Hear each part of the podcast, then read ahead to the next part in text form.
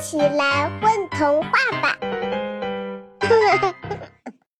大家好，欢迎来到混童话，我是今天的小主播朵朵。大家好，我是朵朵的妈妈大安。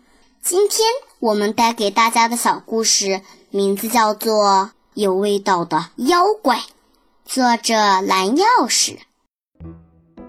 作为一个资深的妖怪。我今天想和大家说一个秘密：大部分的妖怪其实都是臭烘烘的啊，当然也包括我。当变成臭烘烘的味道几乎成为妖怪们命中注定的事情后，那些还没有变臭的年轻妖怪们就变得特别不好意思了。妖怪们有一句口头禅：“不发臭的妖怪早晚倒霉。”这不。竟然被一只蛤蟆绊倒的妖怪嘎嘎，边摸着摔疼了的胳膊，边反复念叨着：“不发臭的妖怪早晚倒霉，不发臭的妖怪早晚倒霉。”嘎嘎还没有变臭，不但没有变臭，它还有一股子清香味呢。他盼望发臭，就像孩子们盼望长高一样热切。嘎嘎是一名花妖，他出生在一个红色的玫瑰花里。因为这样，全天下的红色玫瑰花都把它当成了主人。嘎嘎负责按时叫醒爱打瞌睡的玫瑰花们。如果花期到了还不曾盛开的话，这朵玫瑰花就再也不会绽放了。你干嘛绊倒我？嘎嘎心烦意乱，怒气冲冲，上下打量着翘着二郎腿靠在树下乘凉的一只大蛤蟆。蛤蟆把墨镜向上推了推，咧开大嘴巴，挤出一丝不怀好意的笑容来。嗯嗯，是一个花妖啊，我还以为是谁呢。妖怪都臭烘烘的，不是？蛤蟆摘下黑黝黝的大墨镜儿。哎，你就你，你多大了？这下子可把嘎嘎问住了。作为妖怪，连一千岁都不到，还真不好意思说出口。这甭提有多么让人感到沮丧了。事实上，妖怪都是在一千岁以后才开始慢慢变成有味道的妖怪的。而越臭的妖怪当然越厉害。据说最厉害的妖怪奶奶不用出手，只要随便甩甩脚趾头，就会让一切对手落荒而逃。妖怪奶奶的脚臭的。臭的就连我光是想想都快被臭晕了，所以嘎嘎此时的心情我完全理解。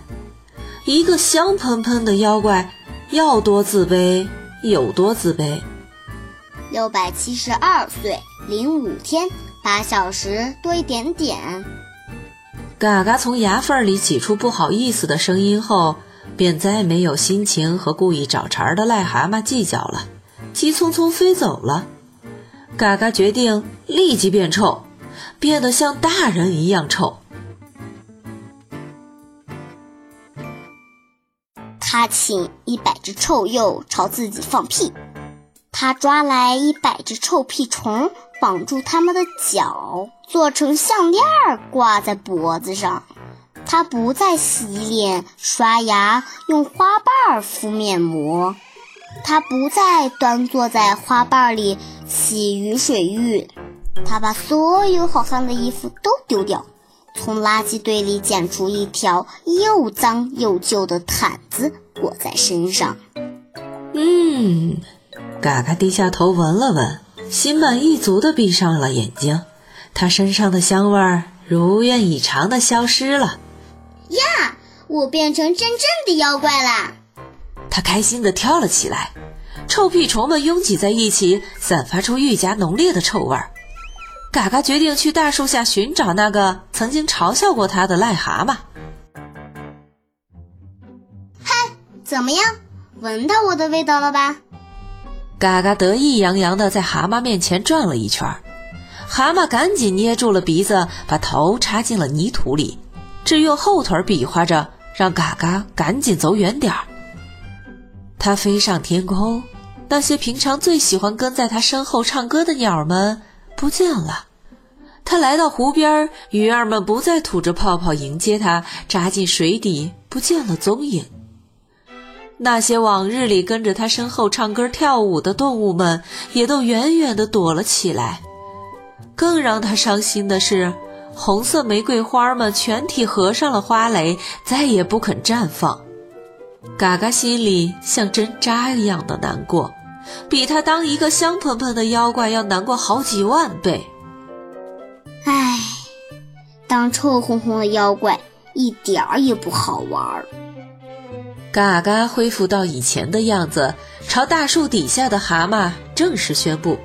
蛤蟆连连点头，毕竟还是香喷喷的妖怪，让他心旷神怡一些。一个一千年过去了，又一个一千年过去了，嘎嘎并没有像大多数妖怪那样变得臭烘烘的，他一直和他管理的红色玫瑰花一样芬芳。至于它保持香喷喷味道的秘诀，就在那一朵朵香喷喷的红色玫瑰花里。不信，你闻一闻就知道了。